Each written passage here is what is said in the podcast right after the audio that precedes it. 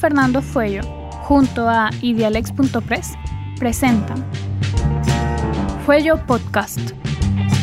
Conduce Carlos Pizarro Wilson, de la Fundación Fuello, Universidad Diego Portales. Invitada, Lilian San Martín Neira, profesora de la Universidad Alberto Hurtado. Episodio 2.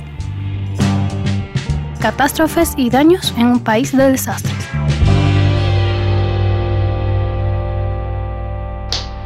Buenos días, un nuevo episodio de Fuello Podcast. Estamos ahora con eh, la profesora de la Universidad Alberto Hurtado, Lilian San Martín, quien todos seguramente conocen, una prestigiosa académica que ha escrito eh, innumerables crónicas sobre responsabilidad civil y libros también. Eh, te doy la bienvenida, Lilian, a este nuevo episodio y te agradezco que participes junto a nosotros. Muchas gracias Carlos por la presentación. Mm, es un honor para mí estar invitada aquí en este Follo Podcast. La verdad es que encuentro muy interesante la iniciativa y espero que podamos compartir algunas ideas interesantes esta mañana. Gracias a ti. Mira, eh, hoy queremos conversar acerca de una temática que tú eh, has analizado en profundidad y refiere a la relación entre los desastres naturales y la responsabilidad civil. Sin duda nuestro país eh, es eh, una tierra de desastres naturales de todo tipo, ¿no? Tenemos esa desgracia o privilegio que la naturaleza eh, de tiempo en tiempo nos muestra lo frágiles que somos. Y tú has planteado de alguna manera que mm, esa realidad, ¿no? la ocurrencia persistente de los desastres naturales, debiera tener una categoría especial dentro de la responsabilidad civil que por cierto no aparece en las escasas reglas que recoge el régimen legal eh, de la responsabilidad civil extracontractual en el Código Civil. Y me gustaría saber eh, por qué deberíamos tener una categoría especial eh, para regular los desastres naturales vinculados con la indemnización de los daños que pudieran producirse a propósito de esas catástrofes.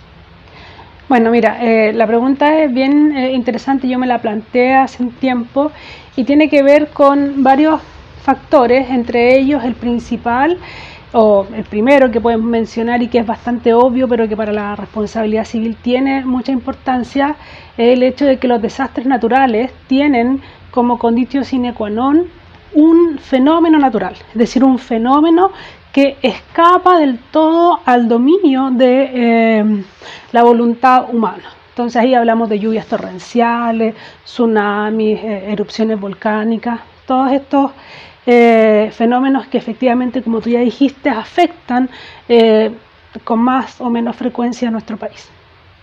De eso se deriva otra cosa importante y es que como se trata de fenómenos naturales que son más o menos frecuentes, ellos constituyen amenazas que implican riesgo de desastres para nuestro país, pero el desastre en sí mismo no lo provocan los fenómenos naturales, sino que lo provocan eh, lo que se conoce en la eh, doctrina y por los científicos como las vulnerabilidades, es decir, aquellas fragilidades que la comunidad presenta y que la hace propensa al daño causado por eh, fenómenos naturales. Entonces, ¿cuándo se produce el desastre? Cuando se encuentran la amenaza con la vulnerabilidad. Ahora, la vulnerabilidad sí depende o sí puede ser gestionada por eh, el hombre y por lo tanto entonces la responsabilidad civil eh, derivada de desastres naturales se eh, dice relación con quién tiene el deber de gestionar el riesgo de desastre. ¿Y quién tiene el deber de gestionar el riesgo de desastre? Es quien tiene además entonces el deber justamente de remover la vulnerabilidad, ya sea eliminando del todo el riesgo de desastre, a veces no es posible, y en ese caso la doctrina especializada habla de la mitigación del riesgo de desastre.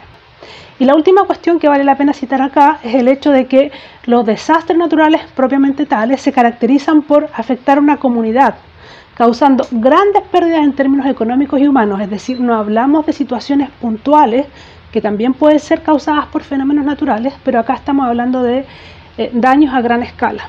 Entonces hablamos de daños masivos. Y eso también entonces exige una reflexión mirada desde la responsabilidad civil considerando sobre todo que en Chile no tenemos lo que se conoce como las class actions, o sea, las acciones de clase en este tipo de eh, eh, acontecimientos. Entonces, esos serían en grandes líneas lo que yo podría decir los tres nudos principales que nos llevan a plantear una responsabilidad civil derivada de desastres naturales, que no está reconocida en el Código Civil ni en ninguna otra eh, normativa, pero que podemos perfilarla doctrinaria y jurisprudencialmente. Ahora justo mencionas la, jurisprudencia, eh, la sentencia de los tribunales y desde hace un tiempo hemos asistido, eh, me parece a mí, una transformación significativa de la responsabilidad civil, puesto que la, mm, la posibilidad de obtener una indemnización de perjuicios ocurriendo un desastre natural ha significado que se presenten más demandas, ¿no? De alguna manera la sociedad resiste hoy en día la fatalidad, la desgracia y busca dónde obtener una indemnización. Y, parece que no es una excepción el caso de los desastres naturales y me gustaría eh, conocer ¿no? Eh, cuál es tu opinión acerca de la jurisprudencia de la, de la Corte Suprema acerca de las indemnizaciones de perjuicios en materia de desastres naturales, particularmente el 27F ¿no? y, y la ocurrencia del tsunami así como las demandas contra el fisco, creo que han marcado una cierta tendencia eh, de los tribunales de cómo eh, entender ¿no? Eh, la indemnización de perjuicio a propósito de ese tipo de catástrofes.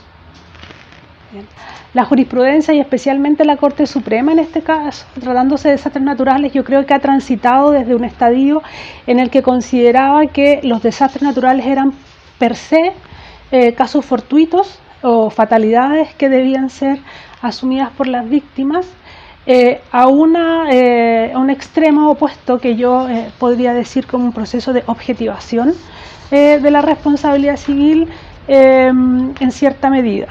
Proceso de objetivación que, como bien decías, no es propio o exclusivo de los desastres naturales porque también se ha producido en otro tipo de em, accidentes, como son los accidentes del trabajo, ¿cierto? Bueno, eso no es tema de ahora.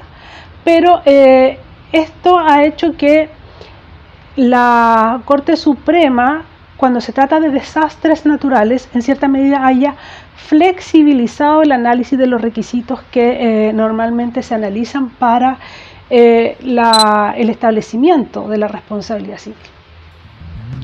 Ahora, esto está claramente inspirado en una idea que también es bastante moderna, la idea llamada del principio pro damnato.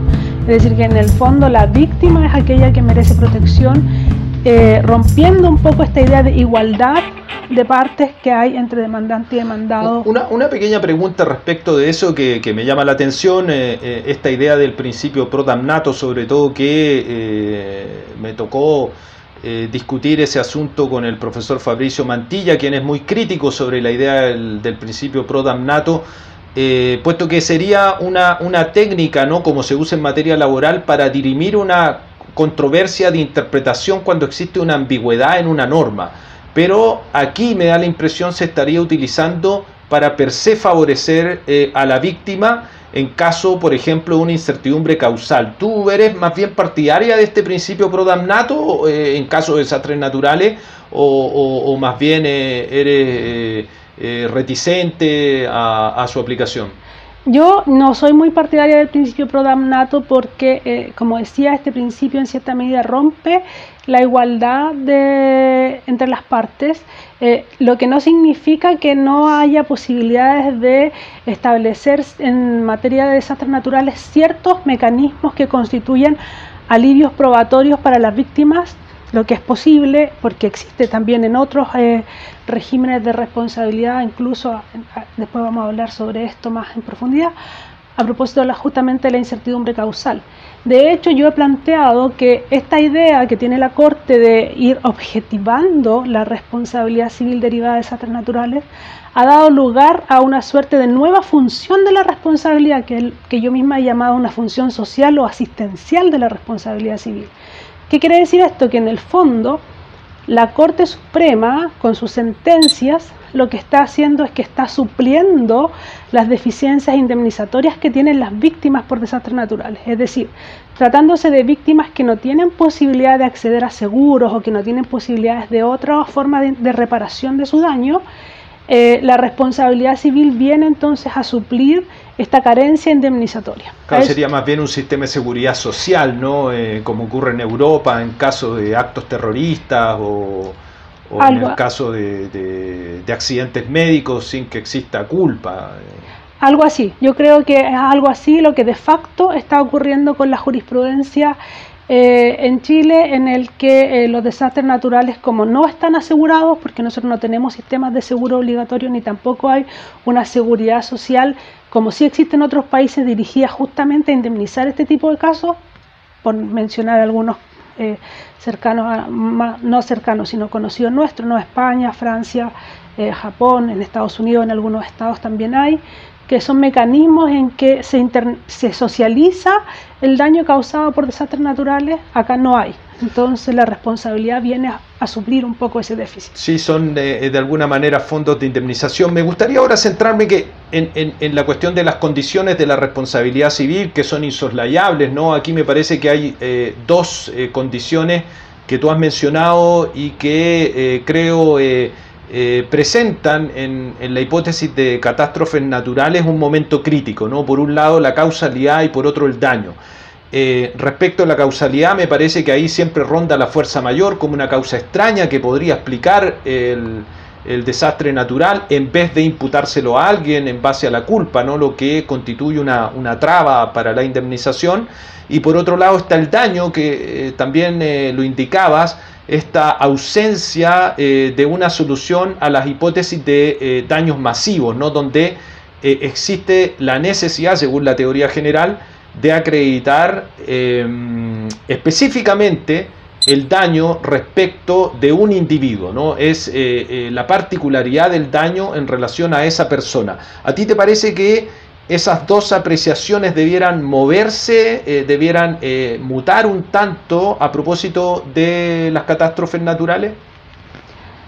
yo creo que eh, voy a centrar primero en la, idea de la causalidad y efectivamente esta idea de fuerza mayor o caso fortuito, en que efectivamente cuando se trataba de desastres naturales, hasta hace no muchos años en realidad si lo consideramos, se consideraba que todos los desastres naturales eran situaciones de fuerza mayor o caso fortuito. Eh, automáticamente se asociaba con ello, eran, unas, eran fatalidades que la gente tenía que soportar por el hecho de vivir en Chile.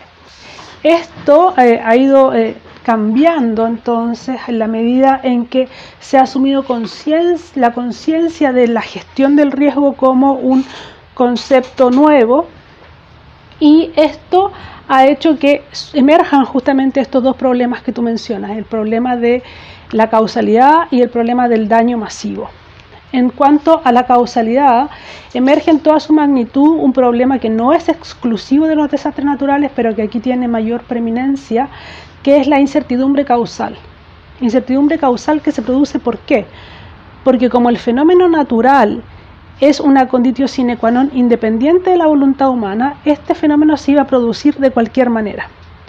Por lo tanto, para que haya responsabilidad es necesario que esté acreditado que a pesar del fenómeno natural, de no haber mediado la actividad imputable al demandado, eh, el daño no se habría producido. Entonces tenemos que, si suprimimos mentalmente la actividad del demandado, desaparece el daño, pero claro, el de fenómeno natural permanece. Entonces eso hace que entremos de lleno en lo que es el concepto de un contrafáctico hipotético, es decir, tenemos que reconstruir hipotéticamente algo que en realidad es eh, distinto eh, en el actual estado de las cosas. Ahora, esto genera eh, una gran incertidumbre causal. A mi juicio, ¿cómo podríamos resolver esto? Recurriendo a dos conceptos que son propios del derecho probatorio, que son el déficit probatorio y el déficit epistémico. ¿Qué son uno y otro? Hay déficit probatorio cuando hay una situación que es posible de acreditar con los medios de prueba eh, que se manejan en general, pero que en el caso concreto la víctima carece de los medios de prueba para ello y por lo tanto entonces lo que hay simplemente es un déficit de medios de prueba. En cambio hay déficit epistémico en aquellos casos en que estamos en presencia de situaciones que son imposibles de reconstruir porque no tenemos ningún medio de prueba que nos pueda llevar a eh, establecer esa situación. Es decir, hay una incertidumbre intrínseca. Por ejemplo, nunca vamos a saber qué habría pasado con una determinada víctima si hubiese sido correctamente educada para reaccionar en, eh, en caso de un terremoto 8.8, porque todas las personas reaccionan de manera distinta, existen un sinfín de factores. Eso es un déficit epistémico, no tengo forma de, eh, no, no, hay eh, prueba que me permita resolver esa dificultad. Entonces creo que para resolver este caso tenemos que hacernos cargo de esas dos series de cuestiones. Tratándose de déficit epistémico, la doctrina extranjera, y en Chile también ha tenido mucha preeminencia, pero a mi juicio un poco tratada más bien eh, de repente a la ligera, eh, se han creado doctrinas como la pérdida de la chance u oportunidad y la teoría del incremento del riesgo, cuyo objetivo es justamente ese, hacerse cargo del déficit epistémico, es decir, casos en los que tenemos una incertidumbre incapaz de soslayar. Y eh, los casos de déficit probatorio, en teoría, eh, debieran, si es que la víctima no logra alcanzar la prueba eh, o proporcionar la prueba correspondiente, debería en principio rechazarse la demanda. Pero aquí viene entonces una característica fundamental de los desastres naturales, que ellos crean conmoción pública, producen situaciones que, en las que exigirle a la víctima que pruebe en las mismas condiciones eh, en las que se exigiría tratándose de un daño individual, puede eh, resultar eh, demasiado gravoso para la víctima y en cierta medida justificaría la introducción de un alivio probatorio. ¿Bajo qué idea? Bajo la idea de rebajar el estándar de prueba. Ahora, esto es una propuesta mía. ¿Por qué? Porque lo cierto es que en Chile no tenemos una reflexión aguda y concreta respecto de cuál es exactamente el estándar probatorio con el que se resuelven los casos de responsabilidad civil o los casos de civiles en general pero podría entonces establecerse acá una regla diferenciada, pero eso yo lo diría más bien de ley referenda. ¿Por qué? Porque primero tenemos que superar el primer estadio. Existen países en que hay estándares probatorios diferenciados para regímenes de responsabilidad distintos. Esa sería, a mi juicio, una solución que podríamos encontrar acá, pero primero hay que partir por una reflexión más general. Claro, ahí se, se, mezcla ¿no? el razonamiento judicial y, los problemas de índole probatoria. Una última pregunta porque eh, ya se nos acaba el tiempo. Eh, ¿Hay alguna relación acá con esta acción eh, un tanto empolvada en el Código Civil por daño contingente que pudiera servir o ser útil ¿no? en relación o, o a propósito de los desastres naturales? Se trata de un riesgo de daño latente, es decir, un riesgo de daño contingente. Y por lo tanto podría perfectamente ejercerse la acción de daño contingente para eh, remover el riesgo de desastre natural, dirigiéndola en contra de quién. ¿Quién sería el legitimado pasivo a esta acción? El eh, encargado de la gestión del riesgo, es decir, quien tiene el deber de gestionar el riesgo. Ahora, esta acción eh, se ha, como dicho, eh, se ha ejercido en algunos casos. Por ejemplo, en un caso eh, bastante conocido, el accidente que se produjo hace unos años en Casablanca, cuando hubo un choque masivo. Con posterioridad a ese accidente se demandó a los eh, viñateros del lugar para que dejaran de emitir, ¿cierto?, eh, los humos que emitían con eh, su actividad agrícola y por lo tanto eh, se eliminara así un riesgo de daño. ¿Por qué? Porque el humo sumado a la neblina propia del lugar provocaba cierto que se produjeran estos accidentes. Entonces ahí hay un ejemplo concreto de cómo se puede ejercer. Ahora, se trata de un juicio que además no tiene unas reglas procesales muy claras, puede, ser, puede durar mucho tiempo entonces muchas veces se prefiere el recurso de protección. Pero este juicio, esta acción tiene una ventaja por sobre el recurso de protección muy importante, que es que no prescribe mientras eh, perdure el riesgo de daño. Es decir, no se trata de una acción que tengo que ejercer en un plazo acotado de tiempo desde que supe del riesgo, sino que mientras permanezca el riesgo, la acción permanece vigente. Así lo ha entendido la doctrina eh, más estudiosa sobre el particular. Bueno, muchas gracias Lilian. Ha sido un paseo por esta temática novedosa y actual también, ¿no? Esperemos que eh, no tengamos que aplicarla tan pronto y que eh, no nos ataque un nuevo desastre acá en nuestro país. Muchas gracias por haber participado en nuestro programa.